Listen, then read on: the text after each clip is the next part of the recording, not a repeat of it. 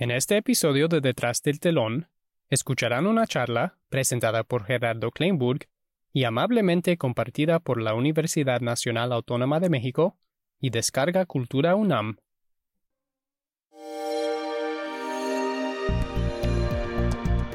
Descarga Cultura. Punto UNAM.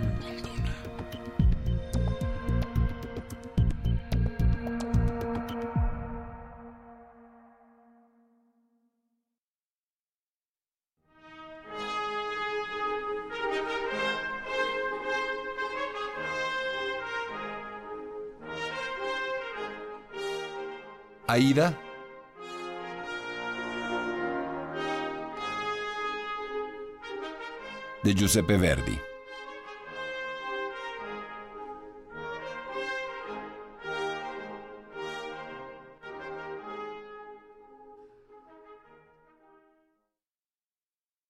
¿Qué tal amigos? Soy Gerardo Kleinburg y agradezco una vez más que me den la oportunidad en este espacio de hablar de ópera con ustedes. El día de hoy tenemos la oportunidad de charlar acerca de uno de los títulos emblemáticos, de esos títulos operísticos que se han vuelto literalmente sinónimos del género. Nada más y nada menos que Aida de Giuseppe Verdi.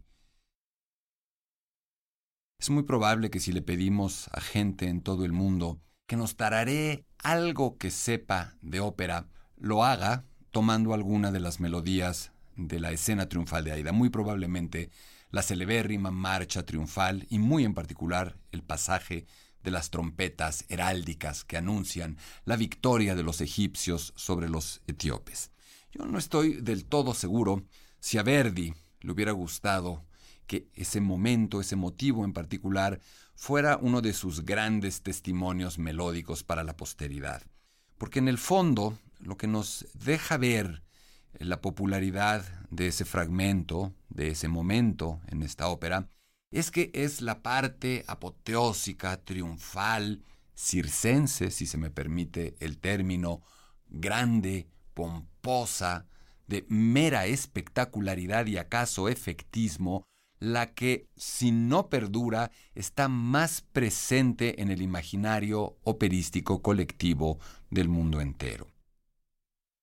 Y esto nos permite entrar en materia para decir, como introducción al tema, que probablemente estamos equivocados cuando nos acercamos a Aida. Sí, la marcha triunfal, los elefantes, los leones, si la producción lo permite, las hordas de prisioneros etíopes, las jaulas, las cadenas, todo esto que concurre en un escenario donde tenemos decenas o centenas, acaso, de espectadores, dependiendo el tamaño del foro, si se trata de un foro público, masivo, como la Arena de Verona, incluso puede haber, de verdad, cientos de personas en el escenario. Pero eso no es Aida, esa es una parte de Aida. Eso es en todo caso una suerte de decorado, de telón y de contexto para la ópera. Porque sí, es verdad, esta ópera tiene estas escenas grandes, masivas, corales, como lo son también la de los sacerdotes, las sacerdotisas egipcias, la de el juicio a Radamés. Sin embargo, escarbando un poco más, nos damos cuenta de que Aida es una ópera íntima, es una ópera en la que como muy pocas veces Giuseppe Verdi se ha asomado con impudicia, casi como un voyeur, a la vida privada de algunos individuos. Es una obra casi camerística en contraste a estas escenas, una ópera de interiores, de intercambios verbales, emocionales, afectivos entre unas cuantas personas. Y unas cuantas personas que si bien están en un Egipto milenario, se parecen y se seguirán pareciendo eternamente a todos nosotros. Por eso la vigencia de este título. Por eso el que se le considere un clásico. Un clásico fundamentalmente es una obra que desde el pasado acaso remoto sigue hablándonos a todos en nuestro más cotidiano presente y acaso incluso en nuestro futuro. Sí, esta es una ópera en donde aparece la hija de un faraón que sabemos está inspirado en Ramsés III, no en Ramsés II. Es esta princesa llamada Amneris, es decir, una mujer de poder, como puede haber muchas hoy en nuestro tiempo y en nuestra sociedad. En contraparte, una esclava, es decir, una mujer vulnerable, una mujer que pertenece a una minoría. Todos hemos sentido y sabemos que en uno u otro sentido pertenecemos a una minoría, que somos Aida en más de un terreno. Un guerrero, un hombre romántico, un héroe, un tipo que tiene lealtad hacia su patria, hacia sus intereses, hacia cualquier agrupación o sociedad o institución de poder que puede existir hoy por hoy y que tiene un conflicto entre mantener esa lealtad a su patria, que hoy, insisto, puede tomar otras advocaciones, y la lealtad a su verdadero amor, que está depositado en la mujer incorrecta, en la mujer vulnerable, en la minoría que acaso es tachada por muchos de enemiga, es decir, la mujer que pertenece a los rivales. Y por supuesto tenemos también al padre de esta esclava, al padre a la figura de poder del otro bando. Una historia, insisto, que se puede dar en una sobremesa, en una calle, en un eh, restaurante, en cualquier escena de la vida cotidiana de cualquier sociedad de nuestro tiempo. Esto es el fondo, esta es la parte nodal y toral de esta ópera. Ahora bien, Verdi, como mucha gente en su tiempo, está fascinada con lo exótico, con lo lejano y lo distante, no solamente en la geografía, no solamente en la lengua o en la cultura, sino también, si es posible, en el tiempo. Vamos a entrar un poco más adelante a datos muy, muy puntuales del estreno, de la comisión de esta ópera, pero por lo pronto creo que vale la pena hablar un poco más de este contexto estético en el que Verdi escribe su partitura. Y hablábamos de lo lejano, hablábamos de lo exótico. Es un momento este de finales del siglo XIX en el que los compositores operísticos están muy atentos a esos temas remotos. No en balde son recientes eh, Los pescadores de perlas, de Bizet, La africana de Meyerbeer, la propia Carmen, que a pesar de suceder en España, tiene como personaje a una gitana, que es algo exótico, y a la propia España, que termina siendo un país y una cultura distinta y por lo tanto distante de la Europa central, de la península italiana. Verdi siente ya esta fascinación por estos temas lejanos y por lo tanto la elección, o más bien aceptar la comisión de una obra que sucede en Egipto, se torna algo lógico, coherente, conducente, enmarcado en ese contexto de acercamiento a lo lejano, a lo distante, como decíamos. Pero, ¿por qué en términos musicales resulta también atractivo? La respuesta es bastante simple. Lo exótico, estas culturas tan ajenas a la propia, resultan un fuerte motivo de inspiración y de trabajo intelectual, es decir, los compositores en mayor o menor medida, con mayor o menor inteligencia, fidelidad, acuciosidad, tratan de emular, de imaginar o de recrear esos ambientes desde la perspectiva sonora, es decir, buscan a su manera, a veces muy ingenua, a veces muy equivocada, a veces menos, buscan reproducir esos sonidos y esas músicas en sus propias óperas de temas exóticos. Algo así, Manon Tropo intentará Verdi en su Aida. Pero decíamos en un principio también que es fácil irse con la finta de la grandiosidad, de la danza. Hay danza, hay ballets en esta ópera. Y para poder entender eso, tenemos que incorporar un nombre y lo que implica para la ópera del mundo entero. Y ese nombre es el de Francia, la ópera en Francia, la llamada Grand Opéra o la Tragédie lyrique, que no es sino un género completamente similar al de la ópera italiana, pero con las modificaciones que se han hecho in situ. Expliquemos muy brevemente el origen de la ópera francesa. La ópera francesa es producto de una exportación italiana, literalmente. Los italianos han inventado la ópera a fines del siglo XVI en Florencia, evocando el teatro griego, intentando reproducir esa habla declamatoria, prosopopéyica y rapsódica con la que se imaginan actuaban los actores en los anfiteatros griegos en la antigüedad. Después de muchas transformaciones, de la incorporación de músicos y de otros intelectuales, esto adquiere la forma de este teatro musical con el que hoy conocemos al género.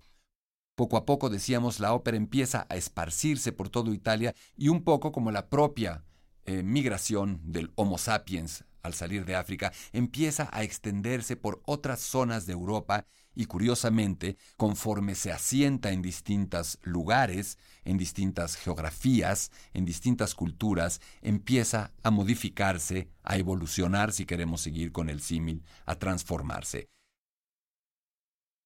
La ópera llega a Francia muy pronto y es eh, llevada allá por Jean-Baptiste Lully, un hombre que es italiano, aunque se vuelve francés, y que decide llevar este producto a ese lugar. Es un espléndido compositor y cuando llega a Francia se da cuenta de que ahí ya existe algo, de que es un terreno ya copado por distintas manifestaciones artísticas, dos en particular, el ballet. Los franceses bailan, son prácticamente los inventores de este género, sus propios reyes son coreógrafos, son bailarines. Y el otro elemento artístico predominante en la cultura francesa es el teatro a través de la más grande institución teatral de su momento y acaso de la historia, la Comédie Française, la comedia francesa, que sigue vigente, activa y exitosa hoy día, con sus escritores, con sus Corneilles, con sus Racines, con sus Molières. Así es que Lully llega a Francia y se da cuenta de que no es un terreno tan fácil para poder instalar la ópera. ¿Cómo lo hace? precisamente incorporando lo que ya existe, una suerte de crossover. Lleva los principios de la ópera italiana, pero les incorpora la danza, el ballet francés, la pantomima francesa y por supuesto la dramaturgia francesa. Y se vuelve este género impresionante, espectacular, que trata de tener grandes decorados, mucha gente en escena, coros espectaculares, grandes alabanzas a los gobernantes, etcétera, etcétera. Termina aquí la breve cápsula de ópera francesa para decir que Verdi es cercano a la ópera francesa y lo es por una cuestión meramente monetaria y comercial.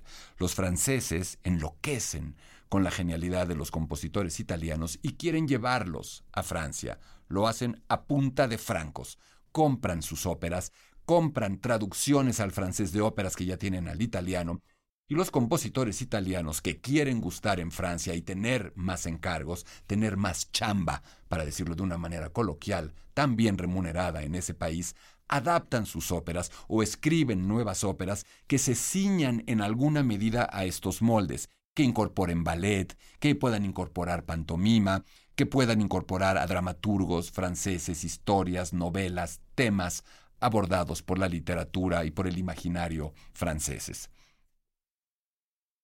Verdi trabaja mucho por allá, desde hacer óperas originales en francés como las vísperas sicilianas hasta traducir al francés óperas como El Trovador, y tiene esta influencia muy presente. Esa es la verdadera razón de haber incorporado estas escenas triunfales con ballet en la ópera Aida. Ahora bien, es muy importante entender algo que a mí me resulta fascinante. Aida es estrenada el 24 de diciembre de 1871 en la Ópera Nacional de El Cairo. Ya hablaremos de eso. Verdi está en la cima de su creatividad. Es el italiano más famoso de Italia y del mundo. Es un hombre trillonario, uno de los pocos y de los últimos compositores que de verdad tenían una cantidad ingente de recursos económicos devengados a partir de su trabajo, de sus óperas, de sus regalías, del dinero que recibían por las comisiones. No hace mucho escribió Don Carlo, La Fuerza del Destino, Valo in Máscara, y llega a esta cima increíble que es Aida. Pero aquí viene un misterio que de verdad admite muchísimas explicaciones. Cada una de esas explicaciones, sí, puede ser una mera conjetura, pero siempre aportará luz a un análisis del trabajo y de la estética verdianas. Después de Aida, Verdi, para sorpresa y pasmo del mundo entero, dice, Señores, hasta aquí llegué. Bajo la cortina, cierro el changarro. Esto se acabó. He escrito mi última ópera, no tengo nada más que hacer. Me retiro hasta el final de mis días. Es una declaración que parecería hoy hecha para la prensa, de esas falsas despedidas que no son sino una estrategia publicitaria o mercadotécnica, pero en el caso de Verdi fue cierta. Verdi se retira a su finca en Santa Ágata con su mujer, la ex cantante Giuseppina Streponi, a dedicarse a lo que le gusta, al campo, a ser un gran empresario del campo, un defensor de los derechos agrarios, un innovador en la tecnología de explotación del campo, en la administración, en la estrategia económica y de trabajo para poder eh, sacar un mayor provecho del campo, pero además siempre preocupado por los derechos de la gente que trabaja en el campo. Es un senador vitalicio de la República Italiana, recientemente conformada, de este nuevo país que finalmente ha visto la unión de tantos reinos y ducados dispersos y que se llama finalmente Italia, un movimiento del que Verdi ha sido emblema, ídolo e incluso acrónimo, al utilizar su nombre, Verdi, como sinónimo de Victorio Emanuel, rey de Italia. Esta figura, a partir de la cual gente como Cavour, siguiendo las luchas primarias de Garibaldi, consolida la unificación de lo que es esa nueva nación. Verdi, entonces, se ha retirado y de verdad guarda silencio. Guarda silencio 17 años, hasta 1887 y 88, en los que se dan ya los estrenos de esa ópera que lo hace regresar, persuadido, empujado por ese hombre preclaro y brillante en la historia de la ópera llamado Giulio Ricordi, el editor de Verdi, que lo convence de salir de ese ostracismo, de ese absurdo retiro, para escribir lo que a mi modo de ver será la obra maestra de toda la producción operística italiana de todos los tiempos, su Otelo, el Otelo de Verdi con libreto de Boito, publicado por Ricordi. Pero decíamos que después de Aida Verdi guarda silencio y aquí a mi modo de ver, hay una clave determinante para entender la ópera Aida. ¿Por qué Verdi decide guardar silencio después de Aida? ¿Qué vio? ¿Qué no vio? ¿Qué temió? ¿Qué pasó dentro de él? Por supuesto, todo lo que yo diga al respecto será una especulación, perfectamente cuestionable, pero también perfectamente demostrable. Y a mí me parece que para poder entender qué sucede necesitamos incorporar un nombre que no solamente habla de ese tiempo, que no solamente nos explica lo que puede ser ese silencio verdiano, sino que nos ayuda a entender la Aida de Giuseppe Verdi. Y ese nombre es el de Richard Wagner, el compositor alemán, germano, esta suerte de némesis, de antítesis complementaria y retroalimentadora de Giuseppe Verdi. Wagner y Verdi son las dos caras de la moneda operística de su tiempo, del final del siglo XIX y en algún sentido, aunque Wagner muere antes, del principio del siglo XX. Una moneda no puede tener una sola cara. Si quitamos una cara, deja de ser moneda. Es físicamente imposible desproveerla de una de sus facetas, y en ese sentido Verdi y Wagner son la ópera. Cada uno encarna, representa, exalta atributos, características, nociones y principios estéticos distintos en apariencia, pero los dos están con sus trabajos, con sus óperas, generando la ópera que va transformando ese quehacer. Hay animadversión mutua, probablemente, tal vez más de los seguidores y familiares de cada uno que del propio Verdi y del propio Wagner el público puede llegar a los golpes defendiendo a uno sobre el otro.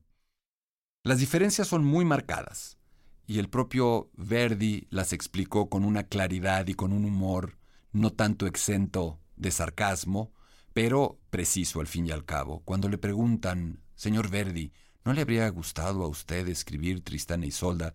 Y Verdi responde, ¿yo? ¿Escribir Tristán e Isolda? con este clima? Parece una broma, pero hay mucho detrás de este comentario. ¿Qué es el clima al que se refiere Verdi?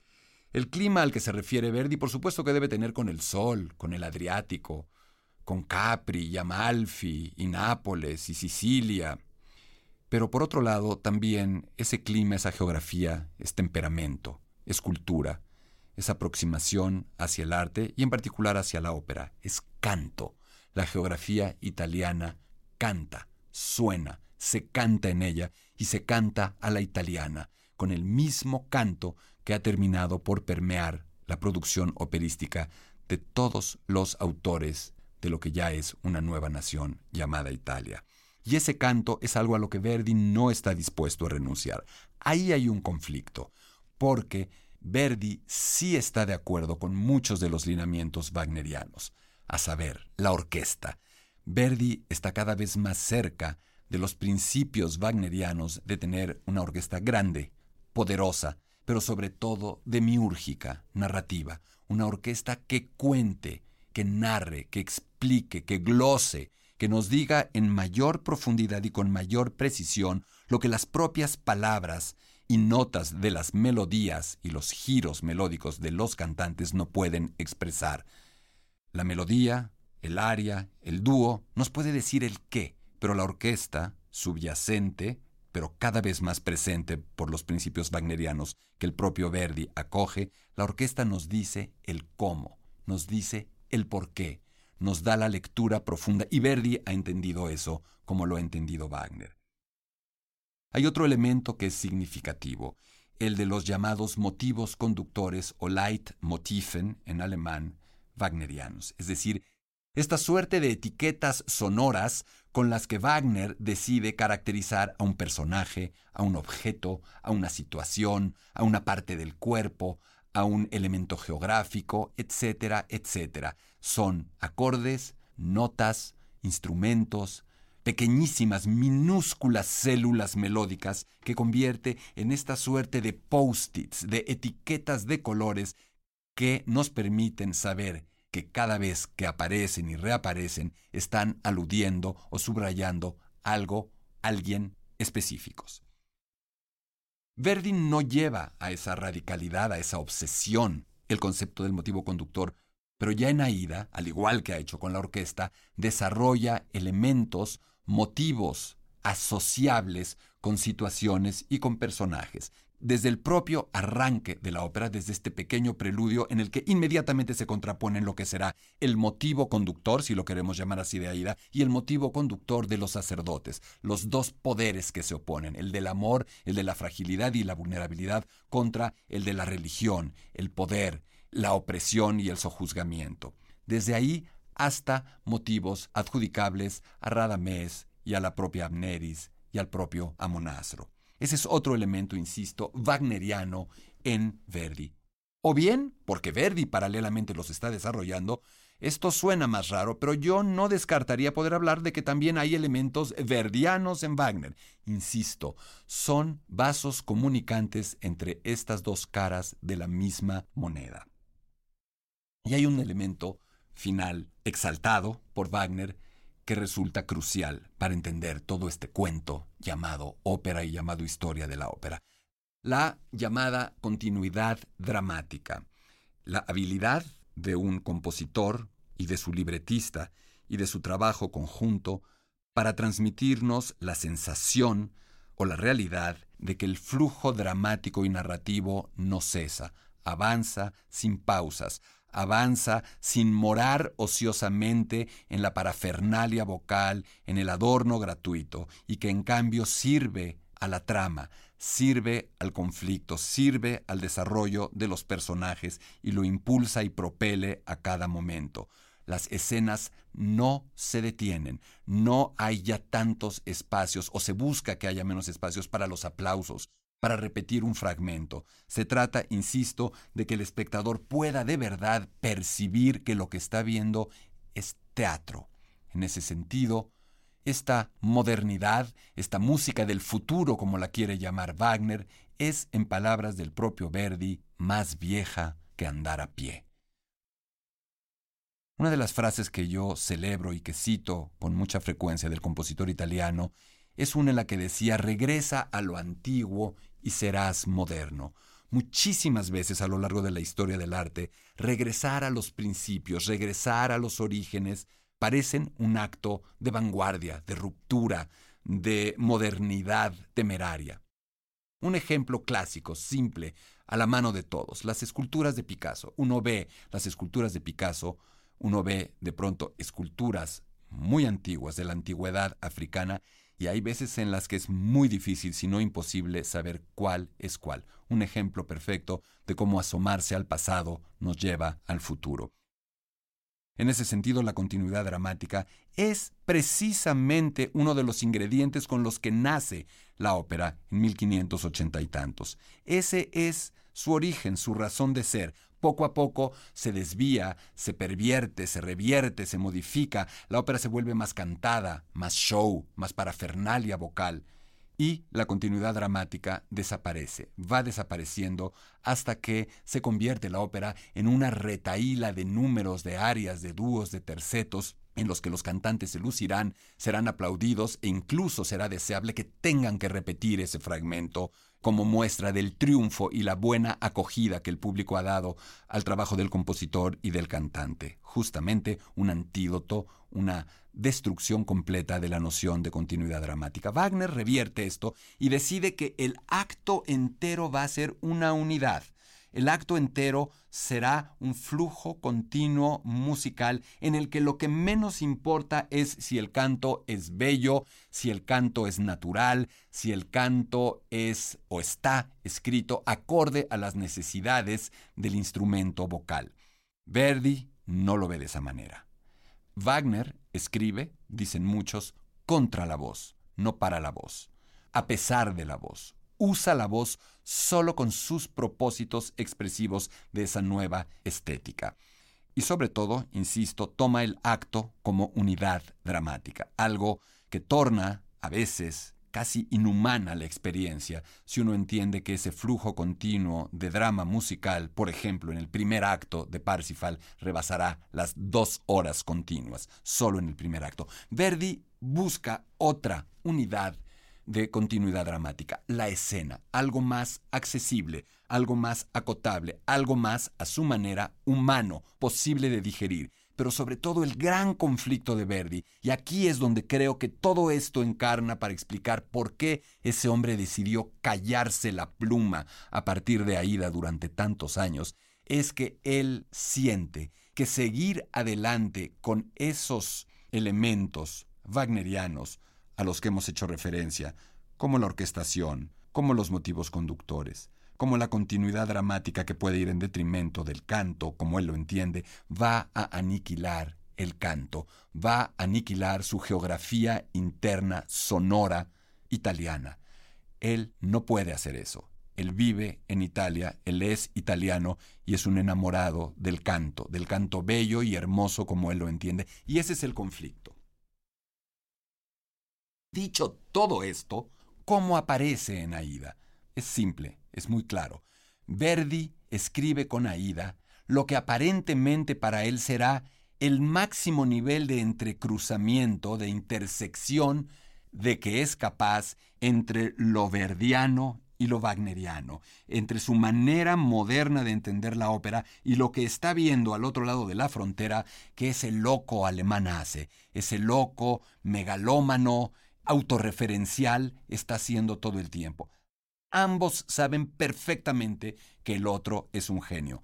Verdi y Wagner son las dos personas más conscientes del genio de los dos, del propio y del del otro. Así es que esta idea de que se odiaban, yo de verdad no la puedo comprar. Sé que se admiraban y es lamentable que a pesar de haber estado varias veces a unos cuantos kilómetros de distancia, jamás en su vida se hayan encontrado. Ese encuentro es una de las grandes fantasías que todos los que amamos la ópera tenemos y seguiremos teniendo. Ahora, un poquito más de contexto, un poco más de explicación de por qué surge esta Aida. Y definitivamente tenemos que incorporar la noción de Egipto. esta ópera se puede leer de dos maneras en cuanto a su gestación. La manera más simple, la que todo el mundo diría, es justo como empecé, lo exótico, lo lejano, lo distante y la fascinación que produce en los compositores europeos occidentales. Sí, muy bien. Pero aquí hay otro detalle en el que tal vez no reparamos por nuestra eterna autorreferencialidad y egocentrismo. Si algo es exótico para nosotros, nosotros somos exóticos para ese algo. Si lo oriental nos parece exótico, ¿alguna vez nos hemos sentado a pensar qué tan exótico le resulta a lo occidental y nosotros a lo oriental? Seguramente debe ser así y de una manera muy similar y análoga. ¿Qué quiero decir con esto? La Aida de Verdi no surge de Verdi, no surge de Occidente. Hay una palabra clave. Esta Aida surge de Egipto y surge muy en particular de un hombre. Un hombre cuyo nombre era Ismail Pasha no suena a un nombre francés o italiano o británico, ¿verdad? No, suena un nombre árabe, era un nombre árabe y era egipcio, pero no era cualquier egipcio, era el llamado Kedibe o Gedibe de Egipto, es decir, el gobernador que el sultán otomano ha designado como autoridad política y económica en Egipto. Este es un nombre moderno, un nombre profundamente atraído por lo occidental, que también debe haber sido exótico para él. Un hombre con una visión amplia que se estampa en muchos de sus planes. Un hombre que quiere unir a Oriente y a Occidente. Tan es así que su principal iniciativa es echar a andar y lograr el financiamiento y la construcción del canal de Suez. Eso lo dice todo. Un hombre, insisto, que busca la europeización de Egipto, insertarlo entre los europeos, tanto económica como culturalmente. Es un hombre que ama la ópera profundamente. Terminará muy mal, terminará ahogado como tantos gobernantes de países en desarrollo, terminará agobiado por no haber manejado bien la provisión de recursos extranjeros, los préstamos, y porque eh, justamente esos intereses transnacionales extranjeros han terminado o terminaron por devorar sus intereses y terminaron devorándolo a él mismo, que tuvo que huir y ser destituido como gobernador de Egipto. Amaba la ópera, decíamos, y amaba por encima de todo la música y las óperas de Giuseppe Verdi. Intenta pedirle una ópera para la inauguración del canal de Suez. El mito, y muchas personas siguen pensándolo, dice que Aida fue comisionada y estrenada para eso. Falso. Verdi no escribió una ópera, simplemente escribió un himno para la inauguración de ese canal. El señor Pasha, el gobernador de Egipto, va más lejos con sus empresas operísticas y construye la Ópera Nacional de Egipto y por supuesto tiene una sola idea, tiene que ser estrenada, inaugurada con una ópera de Giuseppe Verdi. Y para eso, pues, lo primero que hay que hacer es convencer a Mr. Verdi de que le entre.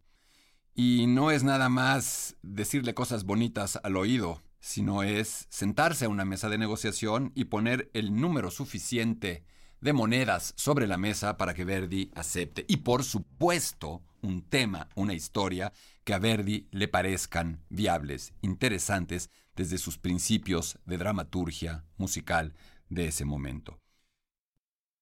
Llegan al acuerdo de que Aida sea la ópera que Verdi escriba y con la que se estrene. Sin embargo, un problema con el que no contaban impide que los decorados fastuosos que se han hecho para Aida lleguen desde París, y es la guerra franco-prusa, el sitio pruso que está sofocando a Francia. No permite que la escenografía salga a tiempo y la casa de ópera debe ser estrenada con una reposición del Rigoletto verdiano. El estreno se dará finalmente el 24 de diciembre de 1871, como había comentado, pero entendamos cómo se escoge el tema. Y aquí tenemos que hablar de dos puntos importantes, la egiptología y la egiptomanía, por decir el segundo de alguna manera. El primero se refiere a los desarrollos, a los avances científicos, antropológicos, lingüísticos que se han hecho para verdaderamente entender esa cultura milenaria. Champollion y su desciframiento de los jeroglíficos a través de la piedra Rosetta. Y hay un nombre tan importante como el de Champollion, que es el de Auguste Mariette.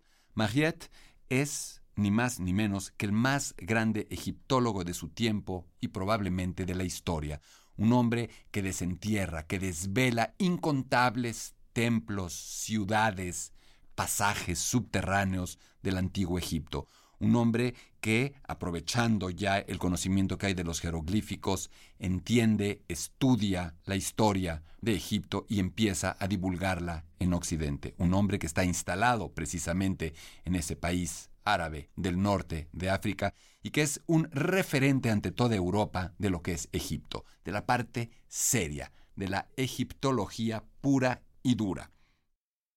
Por otro lado está la egiptomanía, el furor de lo egipcio, como existe también la chinería, todo este furor por lo oriental que se cuela en la decoración de interiores, en la ornamentación, en la vestimenta, en la moda. Egipto es también un referente nuevo del imaginario colectivo europeo. ¿Por qué? Porque ha quedado claro que esa cultura es la primera cultura del mundo, o una de las primeras, el primer Estado, es decir, que verdaderamente parte esencial de lo que se considera humanidad se fragua y se desarrolla en ese Egipto ancestral. Entonces esta egiptología y esta egiptomanía concurren de una manera perfecta para enamorar a Giuseppe Verdi, que dice, sí, sí me late algo sobre Egipto. ¿Qué sucede? Camille Duclos, un empresario francés cercano a Verdi, que está en Egipto y que es cercano a Ismail Pasha, el gobernador, le dice al Khedive que le pidan a Mariette, a Auguste Mariette, la historia para la ópera. ¿Por qué? Porque además de todo lo que he dicho de Mariette, era un hombre de teatro, era un escritor incipiente, era un hombre cercano a la ópera, era un hombre que podía pensar también en una historia, en ficción, en drama a partir del contexto histórico que como nadie en el planeta él conocía y estaba descifrando. Así es que Mariette es el verdadero autor de la historia de Aida, aunque no el libretista. Es decir, Verdi recibe la historia, la sinopsis por parte de Mariette y dice adelante. Entonces se busca a alguien de la confianza de Verdi que la convierta en un libreto operístico al gusto y a las exigencias cada vez más duras, cada vez más tortuosas y precisas en términos dramatúrgicos de Verdi, y este hombre será Antonio Ghislanzoni. Entonces tenemos ya los nombres que concurren para desembocar en un libreto operístico que Verdi pueda musicalizar.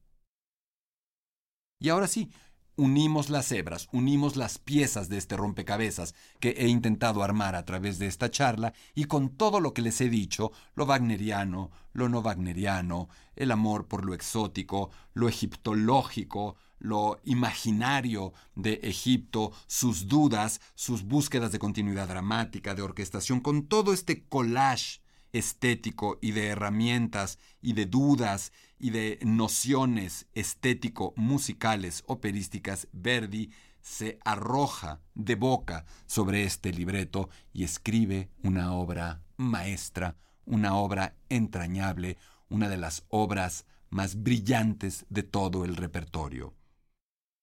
Si esa hubiera sido de verdad su última ópera, si esa hubiera sido de verdad la última cima que Verdi podía ascender, no habría sido poco.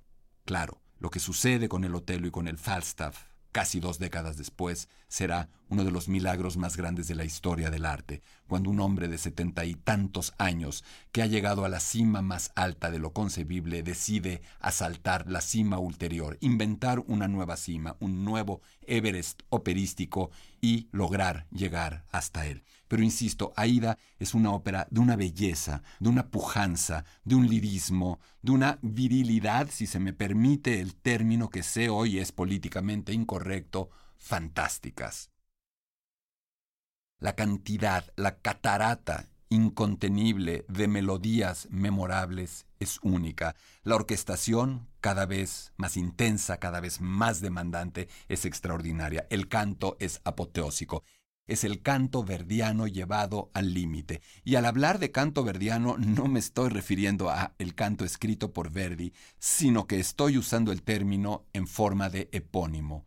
Verdi ha desarrollado nuevas tesituras, la soprano verdiana, el barítono verdiano, son nuevas maneras de cantar que responden justamente a eso, a cómo Verdi lleva el canto italiano, mediterráneo, lírico, hasta el límite extremo de lo posible por el peso que adquiere el desarrollo orquestal, el desarrollo musical, el desarrollo de las ideas musicales, armónicas, rítmicas, sin permitir que se desnaturalice dicho canto. Ese es el milagro. Verdi está descubriendo, aunque lo va a lograr a plenitud mucho tiempo después con el Otelo, está buscando cómo conciliar la continuidad dramática con el lirismo vocal a la italiana. Esa podría ser la duda, y volvemos al principio de esta charla. Esa bien podría ser la razón por la cual Verdi decidió detenerse. ¿Porque temió? ¿Porque reculó? ¿Porque se confundió? porque no supo cómo podría seguir con eso, porque temió seguir con eso y convertirse en un verdadero wagneriano que sepultara la tradición operística italiana, qué sé yo. Todo eso sí creo que puede haber estado presente en las horas de desvelo, en la soledad en Santa Ágata de Giuseppe Verdi después de haber terminado Aida, que bien sabía era una de sus obras maestras y lo será por siempre. Así es que yo les pido, yo les propongo que con un poco de lo dicho, de lo escuchado en esta charla a propósito de este título verdiano, le demos nuevos oídos, le demos nuevos ojos a este título maravilloso y un tanto cuanto engañoso. Entendamos que Verdi está aspirando a un malabarismo, a un virtuosismo no exento de peligro y en el que no hay red. Cambiar de siglo musicalmente, escribir nueva música sin renunciar a muchos de los elementos esenciales de su tradición. Parece un oxímoron, parece una contradicción. ¿Cómo innovar? ¿Cómo renovar sin destruir, sin dinamitar la tradición de la que uno proviene? Ese, acaso, es y sea el más grande milagro logrado por ese compositor entrañable y fundamental para la historia de la ópera llamado Giuseppe Verdi. Si te ha gustado escuchar Detrás del telón, no te pierdas un episodio. Suscríbete y deja un comentario en Apple Podcasts, Spotify o cualquier plataforma que uses. No olvides compartir este podcast con tus amigos en Twitter y Facebook. Nos vemos en la ópera.